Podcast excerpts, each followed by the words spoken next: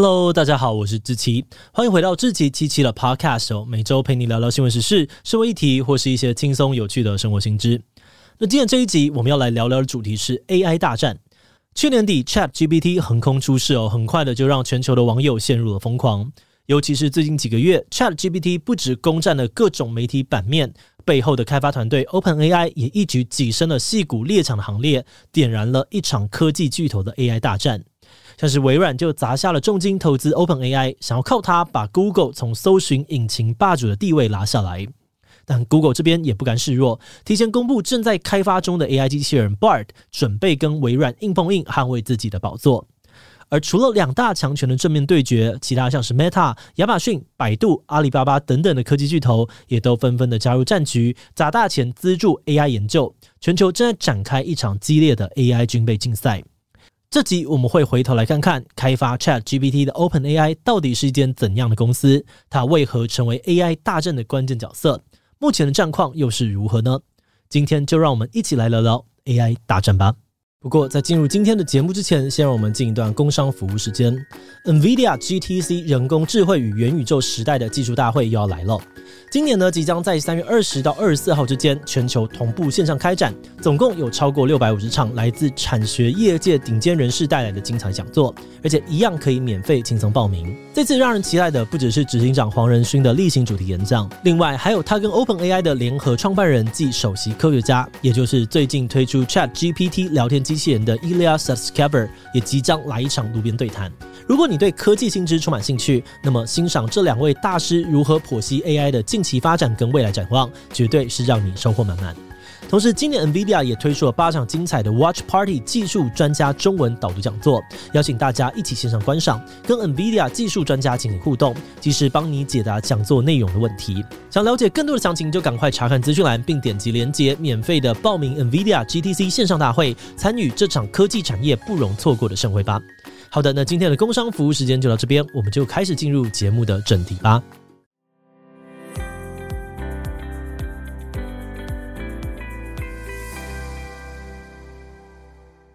OpenAI 这间公司乍听可能会觉得有点陌生，但它背后的创办人你可能也并不陌生。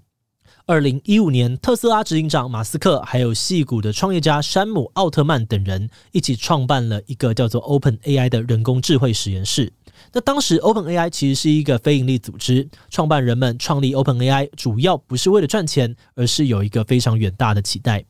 他们希望 OpenAI 可以打造出一个通用型 AI，也就是一个不需要经过特别训练就能够完成很多不同类型工作的 AI，可以去造福全人类。同时呢，OpenAI 也希望自己成为一间开源的公司，意思是他们研究出来的成果可以被大家自由的查看、使用跟修改，希望可以用来制衡科技巨头垄断 AI 的状况。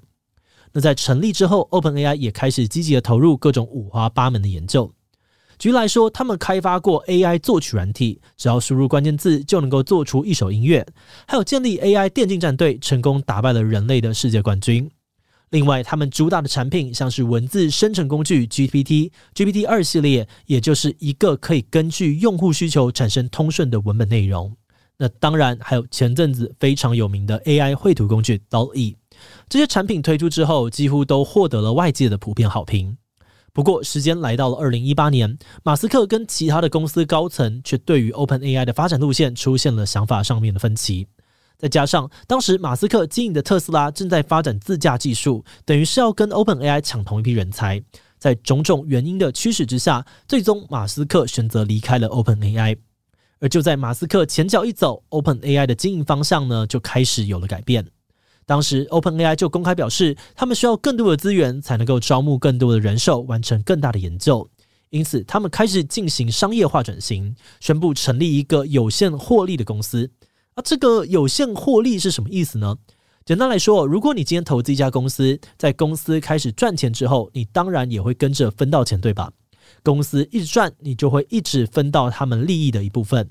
但是，OpenAI 的有限获利模式就比较特别一点点。你投资 OpenAI 之后，能够分到的钱不是没有上限的，达到某个金额就会停下来。之后 OpenAI 再怎么大暴赚，都跟你没有关系了。那 OpenAI 就表示呢，这个模式可以让自己在盈利的同时，也维持着非盈利组织的初衷。但这个说法其实受到了非常多人的质疑。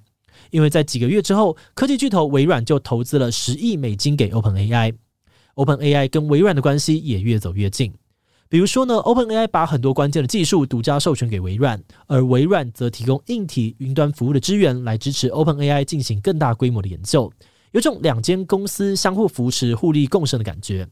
啊，可是 OpenAI 当初之所以要 Open，不就是为了要对抗微软这种科技巨头对于 AI 的垄断吗？所以这些操作呢，也让外界质疑说，OpenAI 再也不 Open，反而变成了 Closed AI。就连马斯克也公开批评 OpenAI 早已经违背了当年的初衷。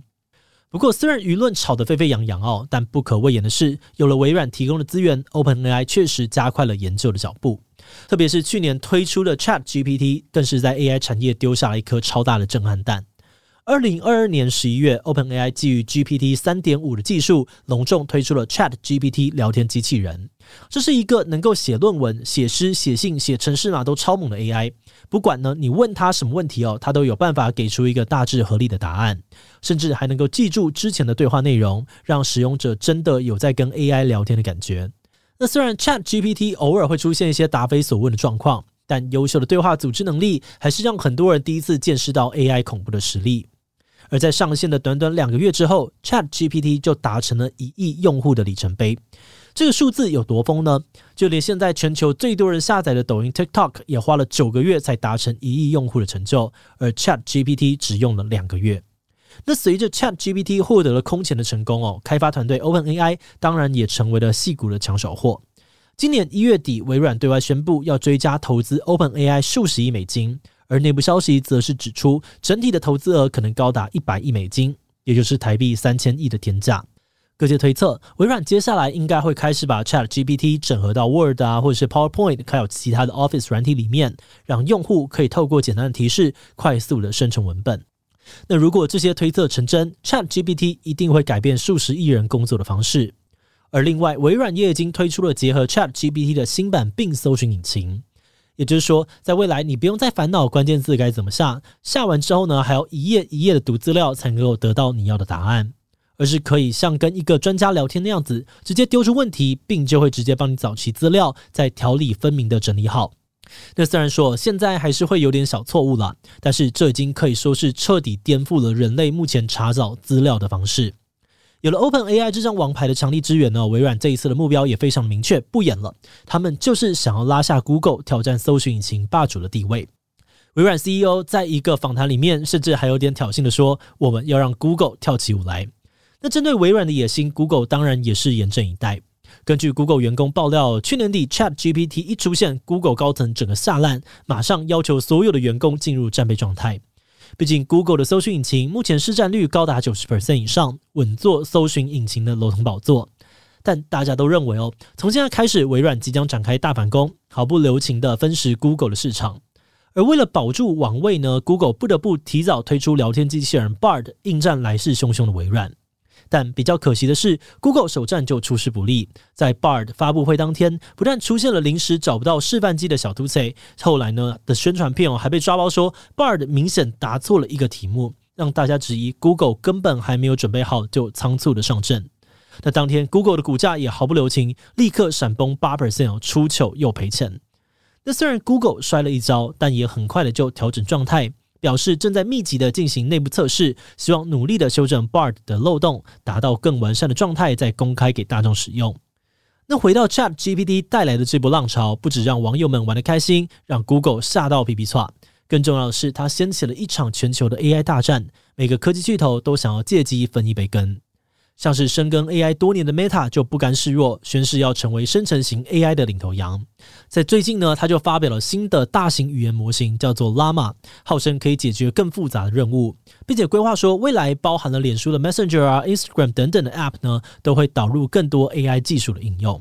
除此之外呢，还有像是电商龙头的亚马逊，也正在和开发 ChatGPT 对手产品的新创公司展开合作，加入这场 AI 战局。而至于苹果方面呢，在我们这一集脚本截稿之前，还没有太多的资讯。但是根据外媒的推测，因为 Google 啊还有微软都会砸大钱，努力成为 Apple 产品的预设浏览器，因此苹果或许会成为这场 AI 战争的得利者，也说不定哦。好的，那另外一方面，生成型 AI 的风潮也不止在美国戏骨流行，同时也引起了中国科技业的关注。